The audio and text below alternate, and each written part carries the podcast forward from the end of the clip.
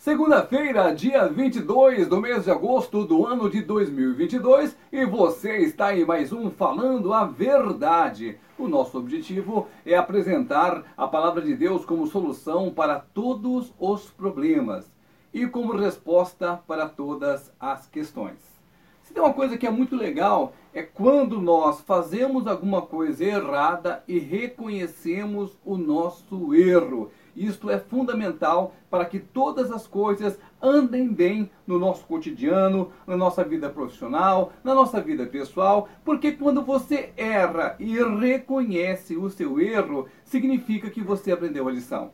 Mas há muitas pessoas que erram, continuam errando, sabendo que estão erradas e continuam seguindo no mesmo caminho, na mesma estrada. Essas pessoas não pensam no dia de amanhã.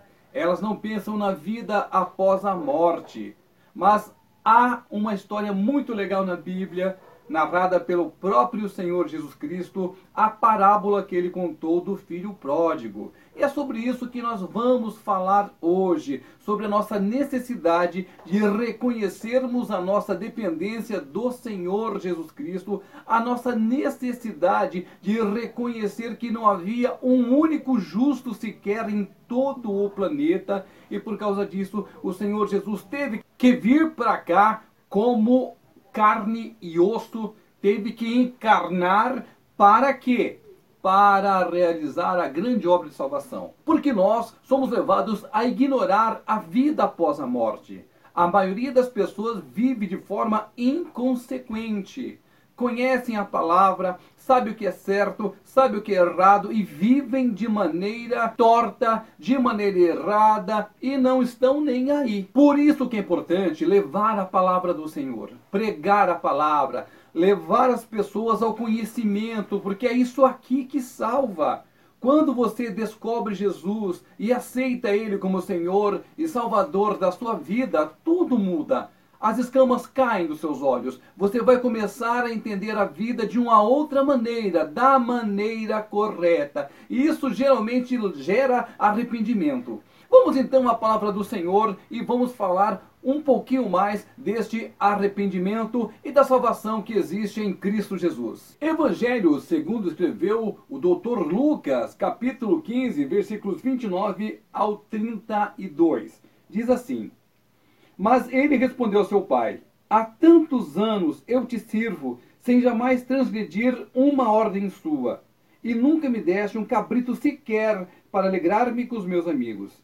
Vindo, porém, este teu filho, que desperdiçou os teus bens com meretrizes, tu mandaste matar para ele o novilho cevado. Então lhe respondeu o pai: Meu filho, tu sempre estás comigo, tudo que é meu é teu. Entretanto, era preciso que nos regozijássemos e nos alegrássemos, porque este teu irmão estava morto e reviveu. Perdido estava e foi achado. Algumas palavras muitíssimo importantes no último versículo, no 32. Esse seu irmão estava morto. Estava morto. O que é a morte? E ainda diz: reviveu. Ele estava perdido e foi achado. Esse filho estava morto e estava perdido. Ele reviveu e foi achado. Na sua vida hoje, você está vivo ou você está morto? Você está perdido ou você já foi achado? Quem está no mundo está morto e está perdido. Morto para a vida em Cristo, perdido para a salvação porque não quer compromisso com Cristo, não quer obedecer à vontade do Pai. Igualzinho à história do filho pródigo. Você sabe, né? A gente só pode receber a herança depois que o pai morre. Mas este foi afobado. Falou, pai, eu não quero saber de mais nada. Eu quero que é meu por direito. Vou sumir daqui. E foi assim que ele fez e gastou o dinheiro com prostitutas, diz a palavra do Senhor. Que ele gastou com meretrizes, que fez festa e bancou todo mundo até que ficou sem nada. Quando ele ficou sem nada, começou a passar por dificuldades. E quando veio a dificuldade, voltou para os braços do pai. Chegando lá, o filho bonzinho, certinho, que nunca tinha feito nada de errado, falou assim: Mas que negócio é esse?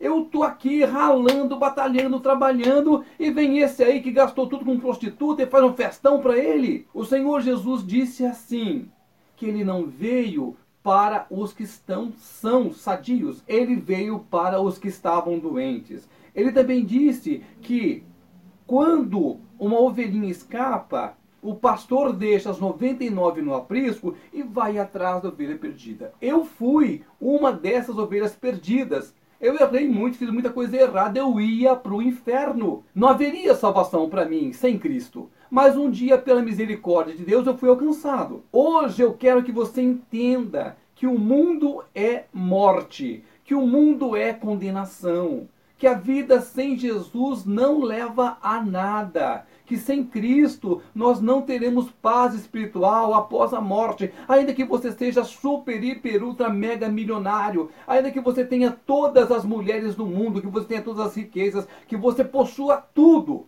sem Cristo nós não somos nada. Isso significa que você tem que colocar Cristo como primazia na sua vida. Você tem que conhecer a Jesus. Assim que você conhecer a Jesus, você vai passar a amar Jesus. Todo mundo que conhece Jesus de verdade se apaixona por ele. Entrega o coração, entrega a mente, entrega a alma, entrega tudo para o Rei dos Reis e Senhor dos Senhores. E além disso, além de estar em paz consigo mesmo, porque Jesus traz a paz, Jesus traz o alívio, Jesus traz a solução, Jesus traz a calma que nós precisamos.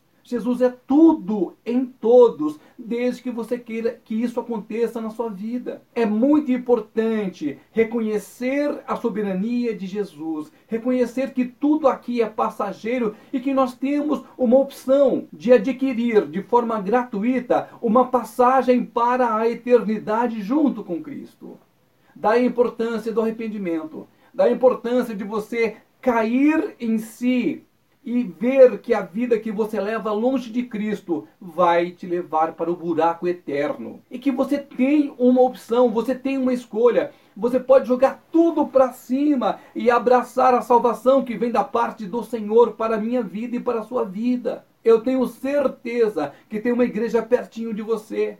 Eu tenho certeza que você consegue acessar a Bíblia Sagrada, quer seja na internet, quer seja no celular, quer seja na forma física, a Bíblia em livro mesmo, qualquer lugar, qualquer casa que você entrar, vai ter uma Bíblia, com certeza.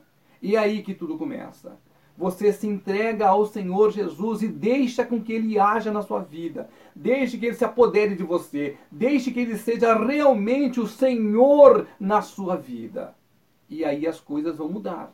Você notou que o que nós dizemos aqui é que aquele moço estava morto e perdido, mas que foi redivido e encontrado? O que que causou tudo isso? O arrependimento.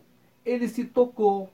Nossa, eu estava tão bem na casa do meu pai, tinha tanta fartura lá. Olha, eu sei que eu não mereço nada, mas eu vou falar para ele, olha, me coloca aqui junto com um dos seus empregados. E o pai fez o quê? O pai o abraçou, o pai o perdoou, o pai deu o melhor que tinha para ele. Por quê? Porque estava feliz. A Bíblia diz que é uma festa muito grande nos céus quando uma pessoa se arrepende, quando uma pessoa entrega a sua vida para Cristo. Os anjos fazem festa, o Senhor, nosso Deus, nosso Pai, fica feliz, fica alegre, porque Ele não quer que nenhum de nós nos percamos. Mas a decisão não é dele, a decisão é minha e é sua. Cabe a nós decidir onde é que nós queremos viver. Se neste mundo cruel, passageiro, cheio de mentira, de pecado, de vergonha, ou no mundo eterno, onde a paz é infinita, onde não há dor, onde não há tristeza e onde sempre estaremos todos os dias de nossa eternidade ao lado do Senhor Jesus.